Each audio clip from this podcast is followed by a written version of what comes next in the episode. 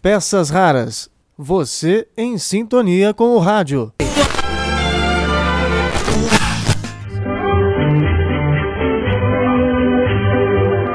Olá, tudo bem?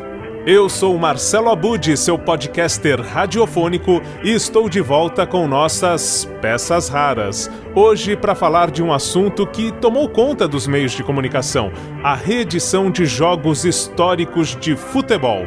É isso aí, nós vamos voltar à origem dessa história. O nosso primeiro tempo vai ser o quadro Interferência que eu faço no Você é Curioso, da Rádio Bandeirantes, e lá eu contei então a origem dessa reconstituição de grandes partidas de futebol. Na sequência, depois de conhecer um pouco da história que tem a ver com o Fiore Giliotti, nós vamos ao futuro.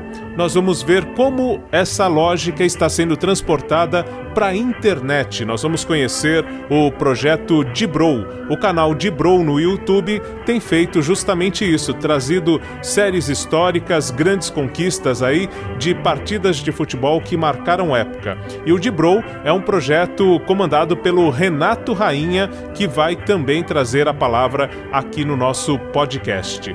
Depois de conhecer o Dibrow, que é o nosso segundo tempo, na prorrogação tem uma brincadeirinha entre mim e o Daniel Greco. Daniel Greco, que é o produtor aqui na Peças Raras, juntamente comigo produz os podcasts do Instituto Claro, da Fundação Grupo Volkswagen. Nós estamos aí chegando com uma novidade, daqui a pouco nós vamos contar também. Mas enfim, o Daniel Greco, produtor, ele também é um grande narrador. E você vai conhecer nesse nessa nossa é, entrada na área nessa história também. Na prorrogação, então, você vai conferir justamente o lance de 1933, quando o Palmeiras, na época o Palestra Itália, é, venceu o São Paulo da Floresta e foi campeão do primeiro campeonato paulista da história. Então vamos conferir um pouco de tudo isso, começando com o quadro Interferência. E o que temos agora, Silvânia Alves? Agora temos Marcelo Abud e o quadro Interferência. Agora no Você é Curioso, Interferência. Domina no comando de ataque, Jairzinho na esquerda, cortou, escapou, Jairzinho, entrada da área, lindo lance à frente para Pelé, Pelé domina, rolou para Gerson, apareceu, bateu!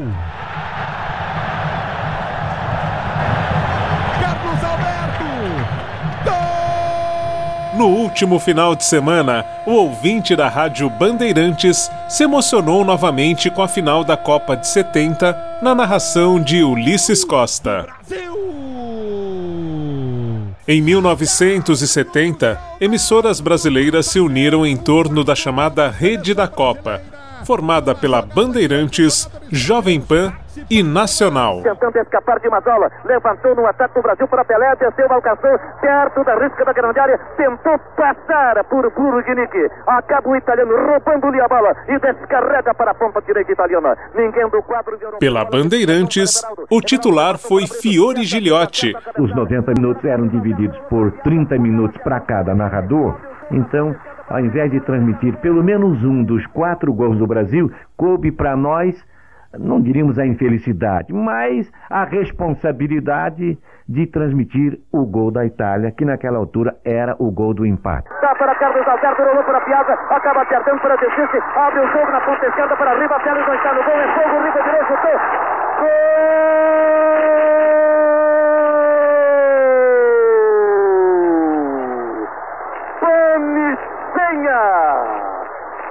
Tudo porque a defesa brincou. Tudo porque Clodoaldo quis dar de calcanhar. Assim como o túnel do tempo que transportou o ouvinte ao final da Copa de 70, ideia parecida foi imaginada por Fiore ainda nos anos 1960.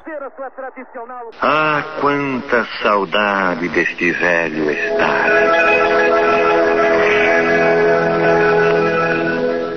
Alô, alô, rádio ouvintes. Neste momento passamos a transmitir diretamente do Parque Antártica, onde jogarão Palestra Itália e São Paulo Futebol Clube, em disputa do título de campeão paulista de 1933.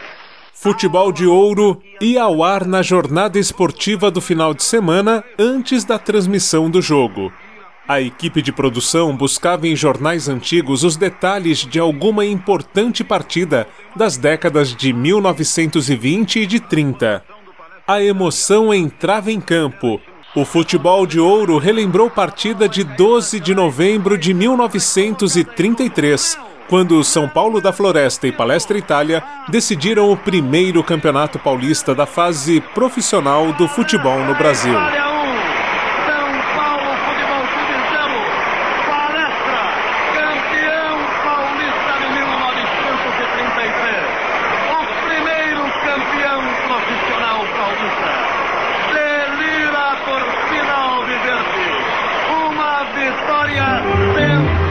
Para o Você é Curioso, Marcelo Abude do blog e podcast Peças Raras.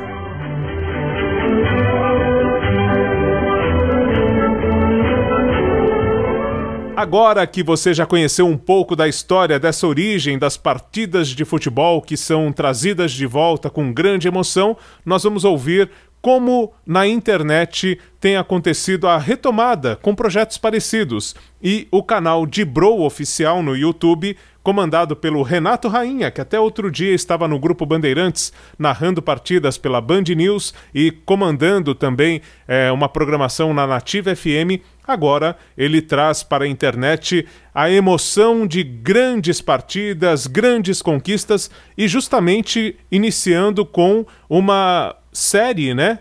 Da conquista do tricampeonato brasileiro na Copa de 70. Nós vamos ouvir os gols na voz do Renato Rainha dessa conquista, mas você pode conferir todas as partidas da Copa de 70 que o Brasil disputou na narração do Renato Rainha e com os comentários do Fábio Piperno. Então vamos conhecer um pouco mais do Dibrou. Fala Marcelo, tudo bem? Um abraço para você, obrigado mais uma vez aí por abrir o espaço para que eu possa fazer aqui sempre a minha divulgação, a divulgação do que eu tenho feito. Fico muito feliz, cara. Obrigado mesmo. Bom, estamos aí com a plataforma da Dibrow, que é uma plataforma 100% digital, mas com abertura também para o analógico, afinal estamos já começando a fazer a nossa rede de rádios. A Dibrow vem com a proposta de fazer negócios no meio esportivo, e entre esses negócios, a transmissão é uma perna de tudo isso, né? A transmissão esportiva de uma forma diferente, de uma forma animada, sem a imagem do evento, mas com as câmeras viradas para o apresentador e comentarista e repórter mais para frente, futuramente aí. Então a gente está com essa proposta, uma proposta inovadora, uma proposta diferente. Eu saí do rádio é, em janeiro para tocar este projeto em duas grandes emissoras, a Nativa FM e a Band News FM, e agora a gente está fazendo esse, esse projeto acontecer, que é a Dibrow, começando com o Dibrow Retro, que era uma das coisas que a gente iria fazer mais para frente, mas devido à pandemia tivemos que fazer a estreia da Dibrow com o Dibrow Retro. Obrigado, Marcelo. Um forte abraço para você. Valeu. Chega a cobertura para tirar para a seleção italiana. Vai descer o Brasil torcedor. A bola batida pelo lado esquerdo do cruzamento. Pelé de cabeça!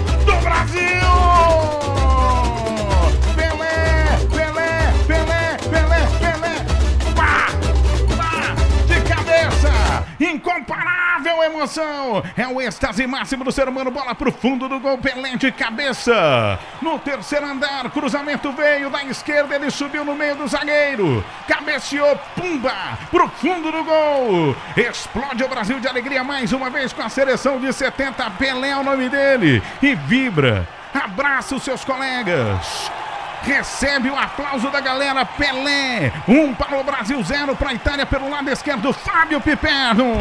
Cruzamento na área, né? Que o Tostão bate lateral pro Rivelino, que cruza. E o Pelé dá um voo, né? O Pelé sobe mais de meio metro. E o Burnish, que tinha toda a fama de ser invencível pelo alto, tá até agora procurando o rei. E que cabeçada, né? Cadê o Burnish que eu não, não- que eu não, não encontrei ele? Cadê? Pelé foi lá, Piperno, que coisa maravilhosa. É, aquilo que os italianos chamariam de um corpo de testa indefensável aí pro goleiro Albertosi. Último gol do Pelé na história das Copas do Mundo. Itália, bola pelo lado direito contra o marcador do primeiro, Didi Riva. Manda ali atrás agora para o Bonincinha. Vai tentar mandar pro gol. Goleiro saiu, bateu! Gol!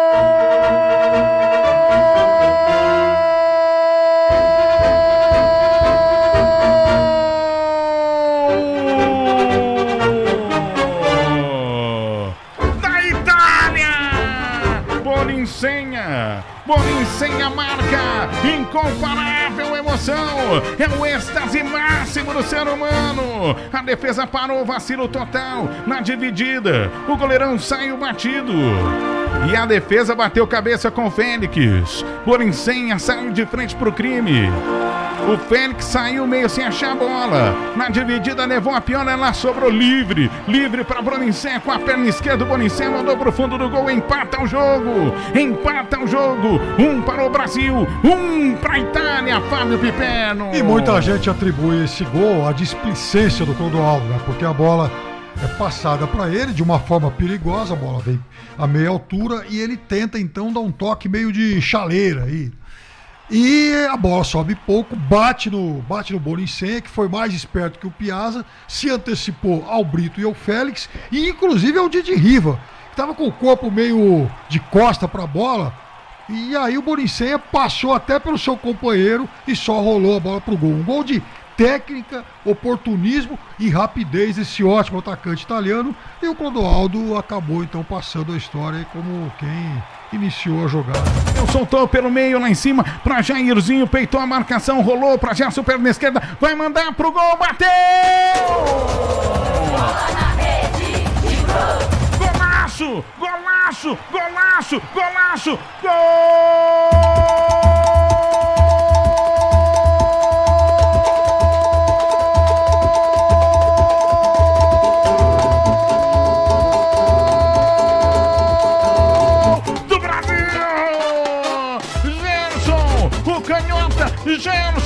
Gerson, magnífico, que pintura, que coisa maravilhosa!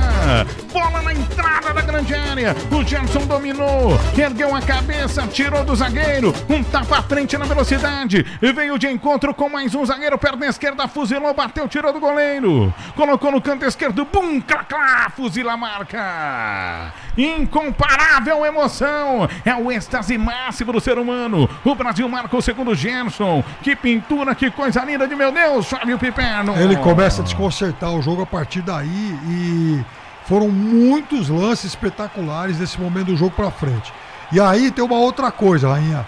Foi também um gol com as digitais da dupla Zagallo e Parreira.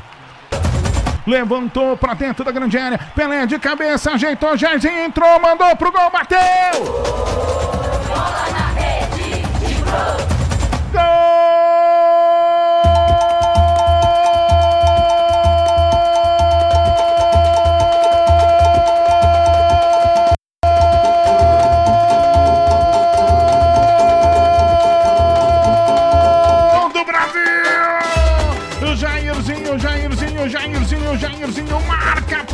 Seleção brasileira. Ele sai com os braços levantados, ele sai vibrando, ele sai feliz, incomparável emoção. Êxtase máximo do ser humano, Jairzinho. Ele sai com as mãos para cima, sai alegre, sai feliz, bate no peito, é do Brasil, é do Brasil, é do Brasil. Três para o Brasil, um para a Itália. Jairzinho, Jairzinho marca. O Brasil vai liquidando a fatura, vai conquistando o tri mundial. Brasil na frente. Três para o Brasil, um para a Itália. Fábio Piperno. Engole essa pizza, Fábio Piperno. Isso. Mastiga essa pizza. Tá, tá gostosa a pizza, hein? Tá boa a pizza. Tá boa a pizza. E esse E gol aí, tem uma imagem histórica.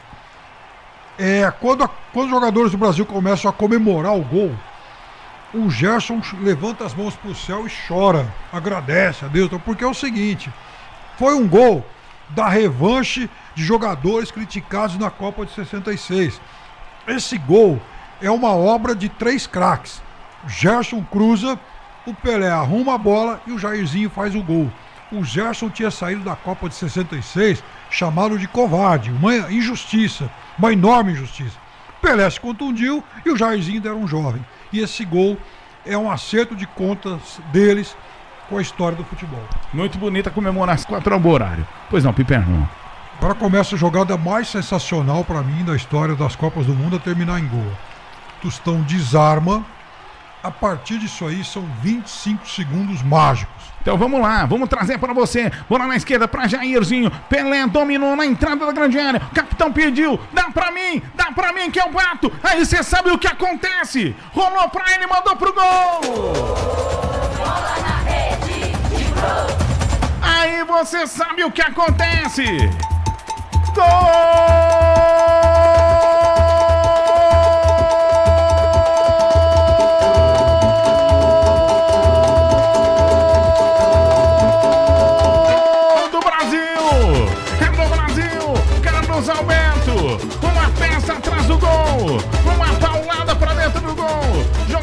Brasil sendo abraçados! A imprensa invade o gramado. Carlos Alberto, uma paulada pro fundo do gol. Foto, Pelé abraçando Carlos Alberto. Os jogadores emocionados, jogadores chorando. A imprensa entra em campo para abraçar os jogadores do Brasil e também aproveitar para registrar este momento.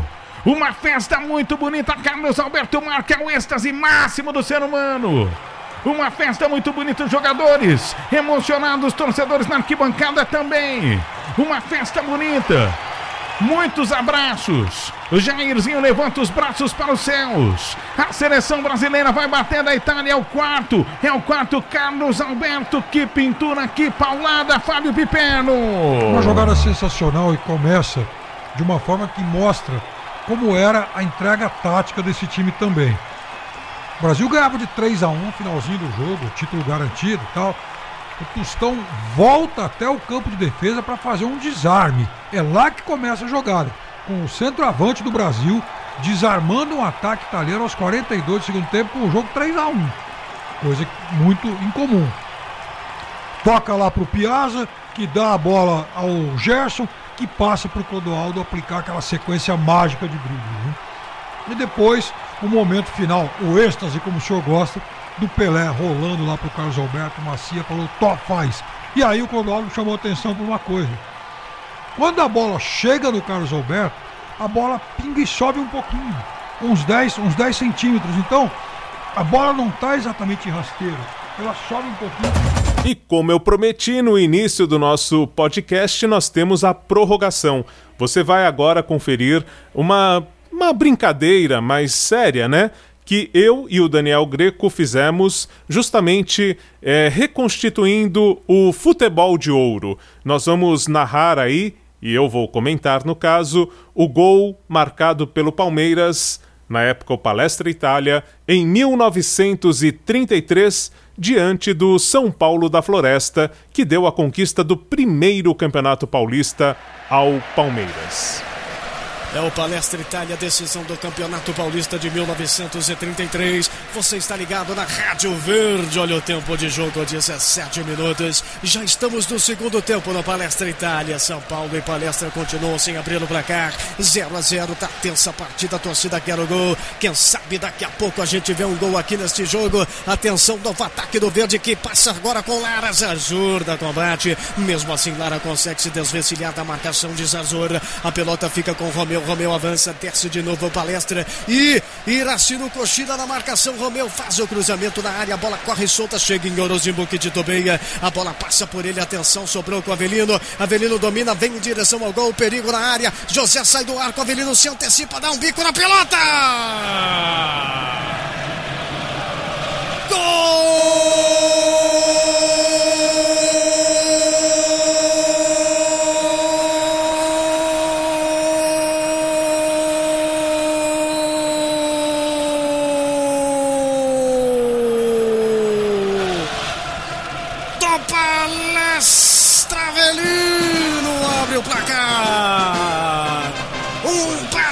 bate-rebate dentro da área. O arqueiro tentou sair, não conseguiu a bola chutada de bico.